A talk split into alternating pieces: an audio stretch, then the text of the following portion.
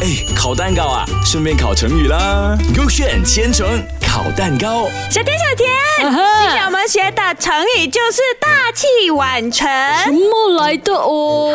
好，啊就是比喻那些有大才能的人哦，要经过长期的磨练，嗯哼往往哦成名哦都是比较晚一点点的。都是这样的嘛，有才华的人都是到最后一定成功的。可是他需要的时间比较长，是不是？啊，对对对。那你要 K A 还是 K B？啊，我要 K K A。 OK OK， OK，我要开 K A 了啊！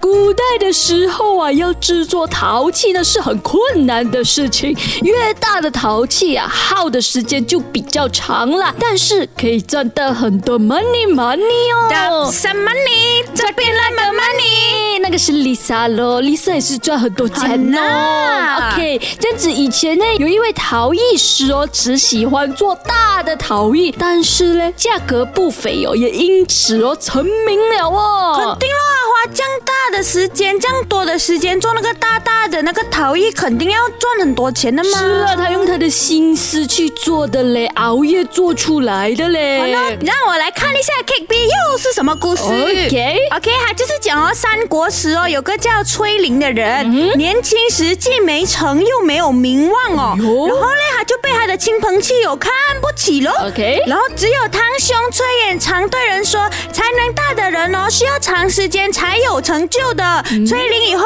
呢，一定能成大器的。后来呢，崔龄果然在魏文帝曹丕当政时做了大官。哎呦，真厉害了呀啊，哈！那这样你觉得 K A 对还是 K B 对？我觉得是 Cake A，我的 Cake A。怎么？厉因为那个陶艺师很厉害咯。害？这个什么崔琰是厉害吗？所以呢，我觉得我的比较厉害。 OK，这样你看像你厉害还是我厉害喽？耶，叮叮叮，什么什么是不是我的？都讲了啦，我的这个 K B 比较厉害。哦为什么不是？这个陶艺师哦？所以你们学会了？吗？大器晚成。哎，烤蛋糕啊，顺便烤成语啦。勾选千层烤蛋糕。